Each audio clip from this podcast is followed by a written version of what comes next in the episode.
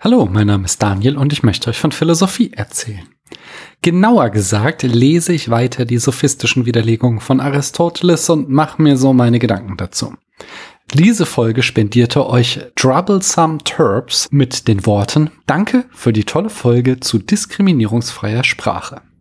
Gern geschehen und danke von mir zurück. Wenn ihr weiter sophistische Widerlegungen hören wollt, dann gebt mir doch auch einen Kaffee aus oder schreibt mir eine Podcast-Rezension. Und jetzt ab in den Text. Wir befinden uns im sechsten Kapitel. Aristoteles schreibt. Man muss also die scheinbaren Schlüsse und Widerlegungen entweder so wie hier geschehen einteilen oder alle auf die Unwissenheit dessen, was eine wahre Widerlegung ist, zurückführen und in dieser Weise beginnen, denn alle diese besprochenen Arten von Widerlegungen lassen sich auf den Begriff der Widerlegung zurückbringen. Ari hatte in den beiden vorherigen Kapiteln die Fehlschlüsse in sprachliche und außersprachliche Fehler eingeteilt. Jetzt sagt er also, wir können alternativ uns auch überlegen, was ein echter Schluss, was eine echte Widerlegung ist und davon die falschen, nur scheinbaren Widerlegungen der Sophisten abgrenzen. Erstens kann dies geschehen, wenn sie nicht richtig schließen, weil der Schlusssatz aus dem vorgestellten Vordersätzen folgen muss und zwar mit Notwendigkeit und nicht bloß scheinbar. Wie wir in meiner Folge zum klassischen Syllogismus gelernt haben, geht Ari immer davon aus, dass eine Schlussfolgerung aus zwei Prämissen besteht,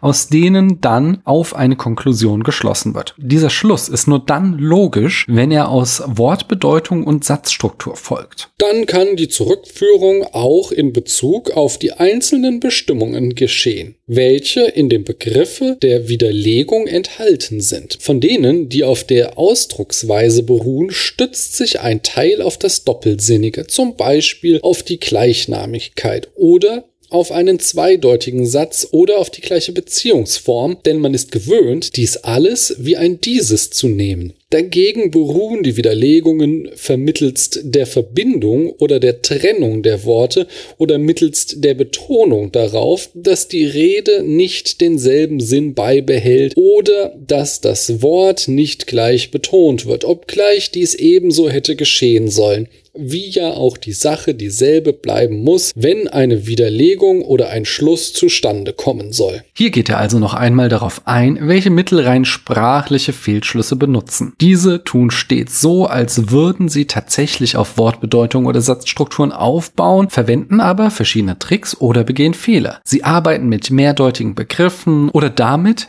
die Bedeutung während der Schlussfolgerung zu wechseln. Ist zum Beispiel ein Satz für den Umwurf zugestanden, so darf der Schlusssatz nicht auf dem Mantel, sondern muss auf den Umwurf lauten. Da zwar auch der Satz für den Mantel wahr ist, aber der Schluss nicht dahin führt. Vielmehr bedarf es dann auch einer Frage, dass er dasselbe im Umwurf bedeute, wenn nach dem Grunde dafür gefragt wird. Statt Umwurf würde ich Umhang oder Cape sagen. Wenn ich also einen Schluss ziehe, dessen Ergebnis dann das Cape ist, dann kann ich nicht daraus folgern, dass der Schluss auch für Mäntel gilt, da Capes eine Art von Mantel sind. Also beispielsweise war das Ergebnis einer Schlussfolgerung, Capes haben keine Ärmel. Falsch wäre dann die Schlussfolgerung, da Capes eine Art von Mänteln sind, haben auch Mäntel keine Ärmel. Die auf das Nebensächliche gestützten Widerlegungen erkennt man ebenfalls durch die Definition des Schlusses. Denn auch die Widerlegung muss so definiert werden mit der Ausnahme, dass sie auf das Entgegengesetzte lauten muss. Da die Widerlegung ein Schluss auf das Entgegengesetzte ist,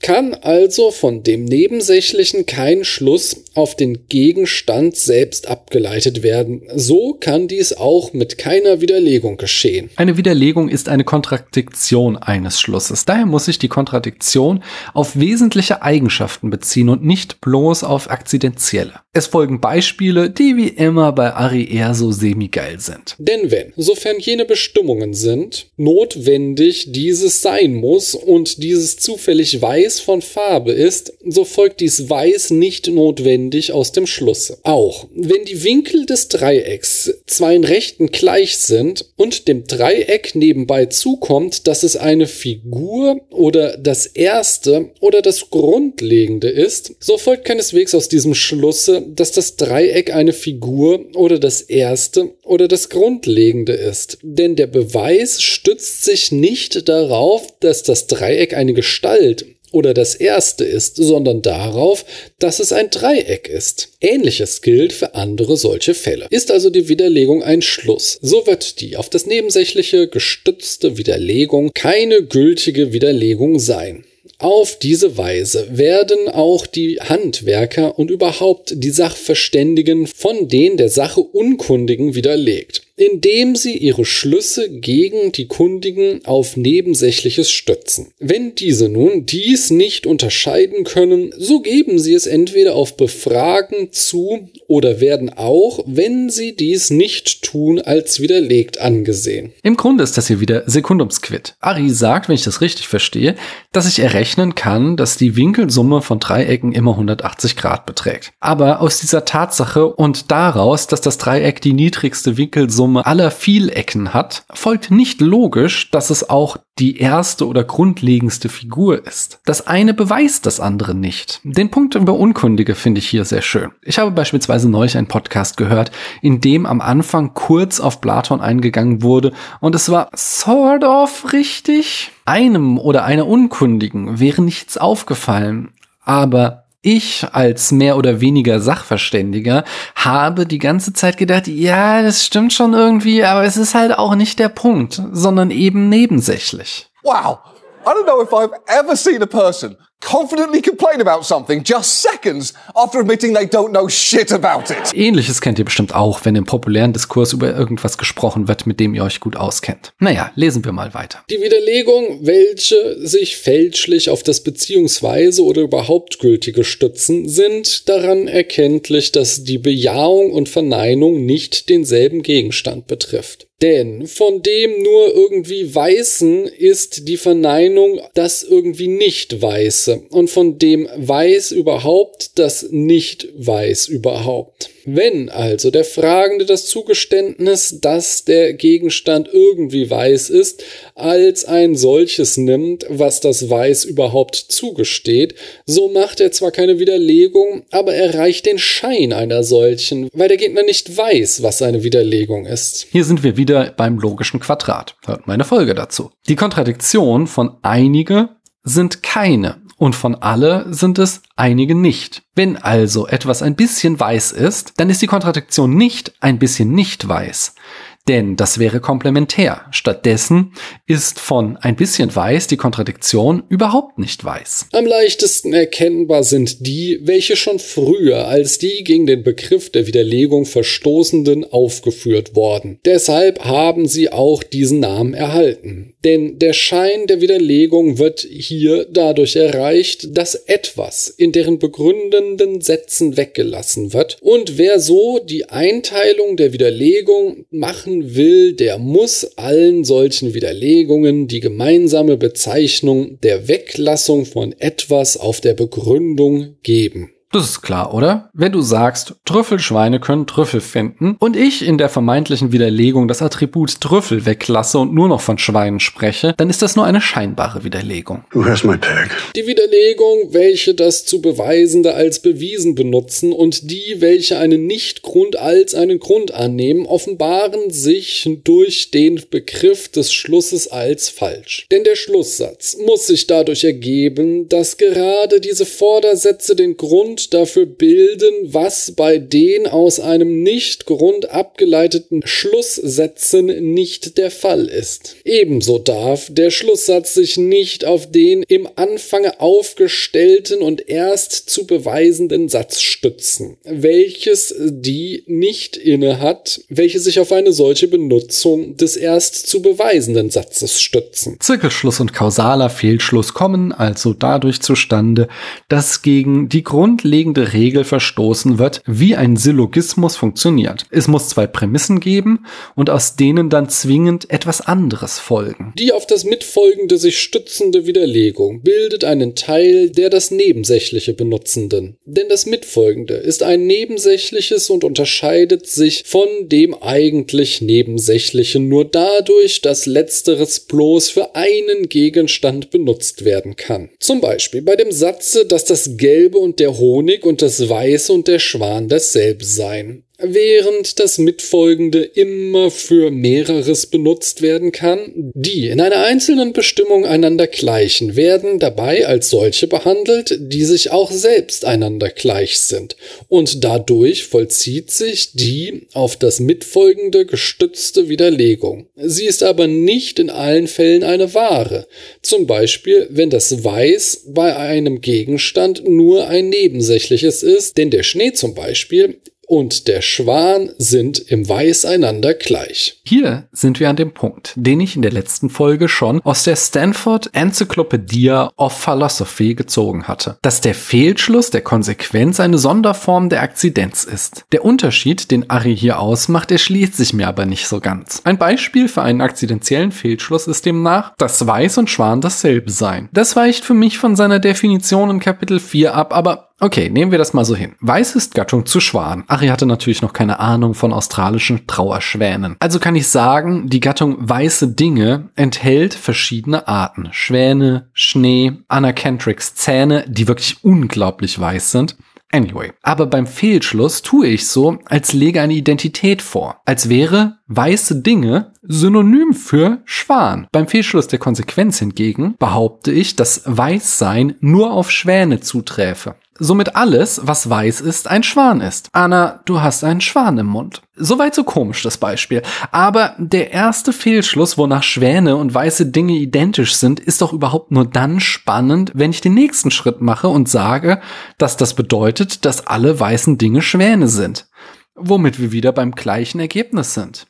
Hm. Ebenso, wenn man in der Begründung des Melissos, dass das Gewordensein und das einen Anfang haben ein und dasselbe sei. Und wenn man das einander gleich gewordene auch als dieselbe Größe habend annimmt. Denn Melissos folgert, dass, weil das Gewordene einen Anfang habe, auch das, was einen Anfang habe, geworden sei. Als wenn beides das einen Anfang haben das Gewordene und das Begrenzte dasselbe sei. Ebenso geschieht es bei dem Gleichgewordenen, weil Dinge, welche dieselbe und eine Größe annehmen, einander gleich werden. So soll das Gleichgewordene dieselbe Größe haben. Es wird also hier das Mitfolgende zum Schlusse benutzt.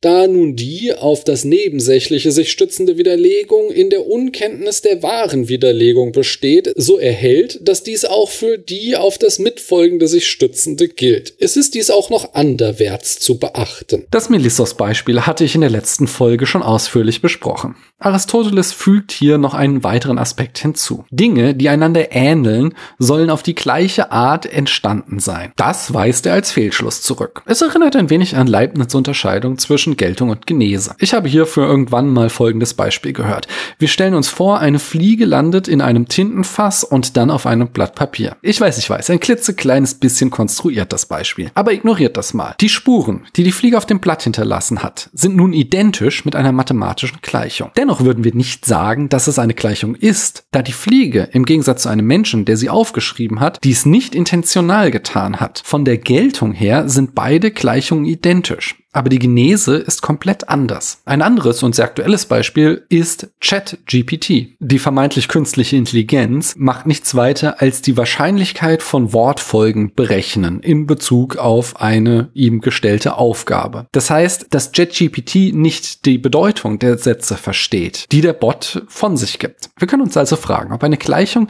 die ChatGPT ausspuckt, wirklich eine Gleichung ist, da sie, genau wie bei der Fliege, eine unintentionale Genese hat. Schauen wir mal, wie Ari weiterfährt. Die Widerlegung, wo mehrere Fragen in eine gezogen worden sind, beruhen darauf, dass man den Begriff des Vordersatzes nicht zergliedert und sondert, denn ein Vordersatz sagt eines von einem aus.